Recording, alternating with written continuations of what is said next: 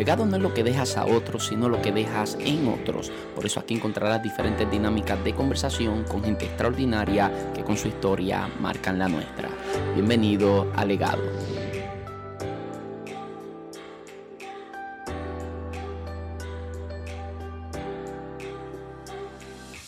Saludos, muchas bendiciones. Mi nombre es José Luis Torres y esto es Legado. Bienvenidos a un nuevo episodio de Tres cosas que aprender de algún personaje bíblico.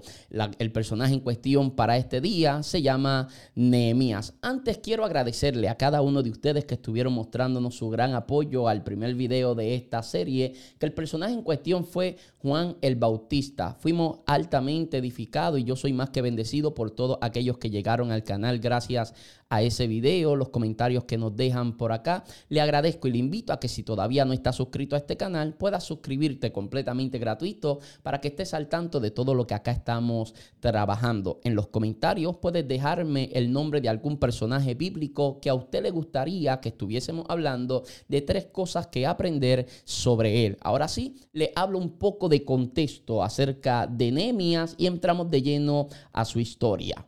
Nos ubicamos exactamente unos mil años después de Moisés y unos 400 años antes del nacimiento de Jesús. Israel estaba dividido. Tenemos el reino del norte de Israel y el reino del sur mm, de Judá. Ambos reinos habían sido destruidos. Primero el del norte y luego el del, el del sur.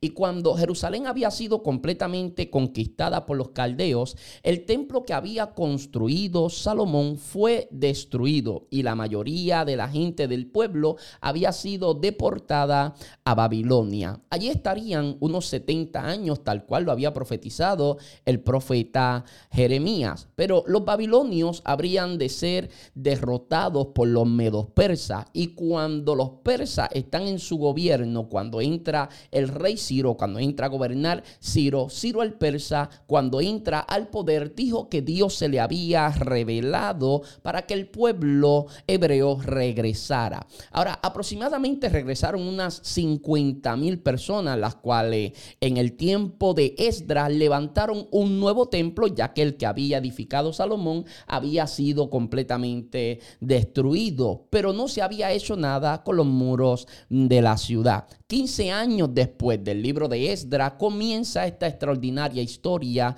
de nuestro personaje en cuestión de Nehemías, el hombre que los muros de la ciudad.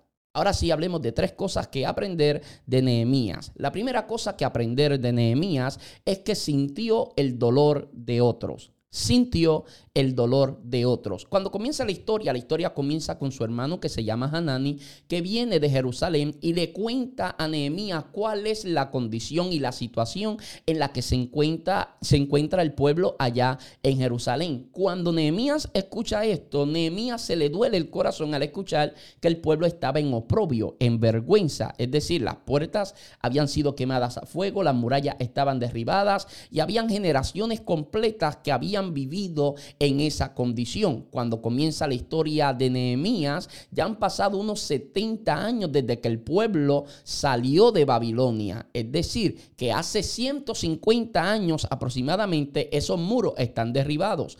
De manera que hubieron generaciones completas de personas que nacieron, se criaron, vivieron y murieron entre las ruinas. Cuando Nehemías escucha que el pueblo se encuentra en ese oprobio, su corazón se duele y comienza a orar y a clamar a Dios pidiéndole perdón por los pecados de su pueblo y pidiéndole a Dios le use para poder hacer algo. Esto a mí me encanta porque él siente el dolor de otros. ¿Por qué digo esto? Porque la familia inmediata de Nehemías estaba bien. Nehemías era una persona con una buena posición social, tenía un buen trabajo, era un hombre que ganaba bien. Insisto en que su familia más inmediata estaba bien. Cosa que nos deja claro que el hecho de que las murallas estén derribadas y las puertas quemadas a fuego no era algo que directamente lo afectara a él. No era algo que afectara a su familia más inmediata. No era algo que afectara a él, a su vida directamente. Sin embargo, cuando él escucha de la situación en la que se encuentra su gente, naturalmente él siente, y bueno, quizás no tan natural, él siente un fuerte dolor y comienza a orar por eso. Mi pregunta es, ¿hace cuánto tiempo nosotros no nos vamos de rodillas a interceder no por algo que me incomoda a mí, sino por algo que le incomoda a otro? ¿Hace cuánto tiempo nosotros dejamos de ser empáticos con las personas y únicamente vamos de rodillas a interceder por cosas que directamente nos duelen y nos afectan a nosotros?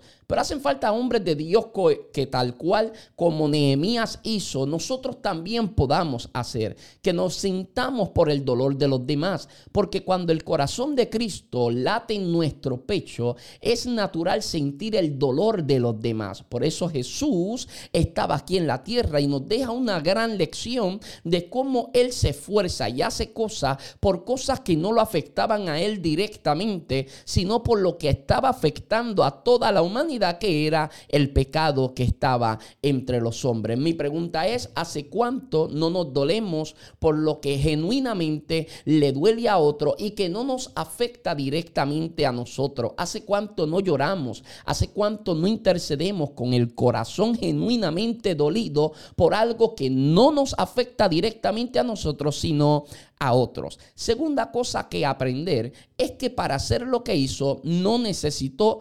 confirmación. Insisto, no necesitó confirmación. Él le pide a Dios perdón por los pecados de su pueblo y le pide a Dios que lo ponga en gracia delante del rey para que el rey lo deje ir y hacer la obra que él desea hacer. A mí me gusta el hecho de que él pide a Dios que lo ponga en gracia delante del rey, pero no hace como Gedeón, que Gedeón dice que el vellón se moje y que lo demás esté seco, y luego hace lo contrario, que lo demás esté mojado y que el vellón esté seco, si es que esta es tu voluntad, si es que eres tu Dios. Entonces, nosotros nos hemos convertido en una generación que para hacer todo necesitamos confirmación. Y note, no estoy diciendo que vivamos la vida a la ligera y que hagamos todas las cosas sin premeditarlas, sin pensarlas bien. No, el problema está cuando pedimos confirmación aún para las cosas que la misma Biblia exige que nosotros hagamos. Ahí es donde está el detalle. Por ponerle un simple ejemplo, cuando yo veo a mi hermano en una necesidad, yo no debo estar orando pidiéndole a Dios confirmación si yo tengo lo necesario para poder suplir a mi hermano. En vez de dejarlo ir en su necesidad y decirle, vamos a estar orando por ti, me corresponde a mí decirle, hey, yo tengo un poco para ayudarte y de lo que de lo poco que tengo voy a darte para ayudarte en tu necesidad. En momentos como ese, ese nosotros no necesitamos mucha confirmación, nosotros necesitamos hacer, porque el llamado de Dios a veces se encierra en la necesidad de tu hermano. Y cuando vemos la necesidad de tu hermano ante, ante nosotros, naturalmente es el cielo haciéndonos una invitación a que formemos parte de esta hermosa obra mm, de caridad. Nehemías identificó una necesidad. Nehemías hizo una evaluación introspectiva en la que se da cuenta que él puede hacer algo para ayudar al que está en necesidad. Y número tres, basado en que hay una necesidad y que puede ayudar al necesitado, él se siente inspirado y comprometido a ir y hacer algo por el que está en necesidad. Si usted identifica una necesidad y tiene para ayudar al que está en necesidad, independientemente del tipo de necesidad, nosotros deberíamos hacer algo. Incluso cuando no puedo hacer algo, si Dios permitió que Dios lo ve, que yo lo vea, es porque Dios quiere que yo haga algo. Y aunque yo no pueda directamente ayudarlo, quizás puedo conectar a esa persona con alguien que pueda ofrecerle la ayuda que está necesitando, sin necesidad de nosotros pedir confirmación. Así que número tres, nos encontramos con un Nehemías que con los escombros edificó algo nuevo.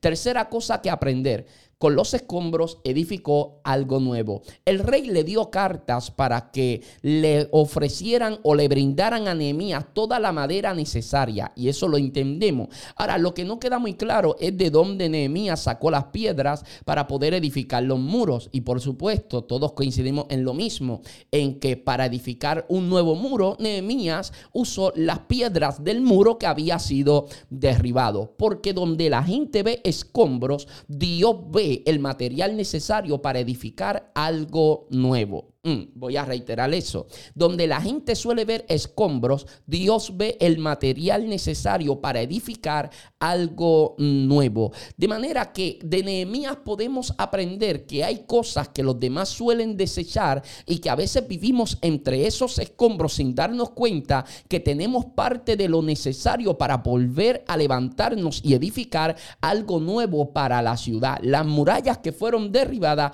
podemos hacer algo. ¿Qué es lo que necesitamos? Necesitamos un hombre de Dios que tenga la visión para hacer esto, alguien comprometido. Así que de manera que vemos a un Nehemías que siente el dolor de otros. Número dos, no necesitó confirmación para hacer algo. Y número tres, con los escombros edificó algo nuevo. No sé qué es lo que queda de ti. Quizás lo que queda de ti no es la sombra de lo que un día fuiste, pero yo quiero decirte que con lo poco que a ti te queda, Dios es suficiente para hacer algo nuevo en tu vida, porque con los escombros se encontró o se encontraba allí el material necesario para edificar algo nuevo. Gracias por estar ahí al otro lado. Esto han sido tres cosas que aprender de Nehemías. Si es de bendición a tu vida, te invito a que lo compartas para que pueda ser de bendición a la vida de alguien más. Y no te olvides de dejarnos un like y un comentario aquí abajo de la otra persona o del próximo personaje que a usted le encantaría que podamos hablar. De hecho, el próximo ya lo tenemos, que es acerca de José. Pero usted puede dejarme cuál es el próximo, el que más adelante podemos nosotros estar trabajando. Si es de bendición a tu vida, me lo dejan en los comentarios lo comparte para que sea de bendición a la vida de alguien más. Será hasta una próxima oportunidad. Dios te bendiga.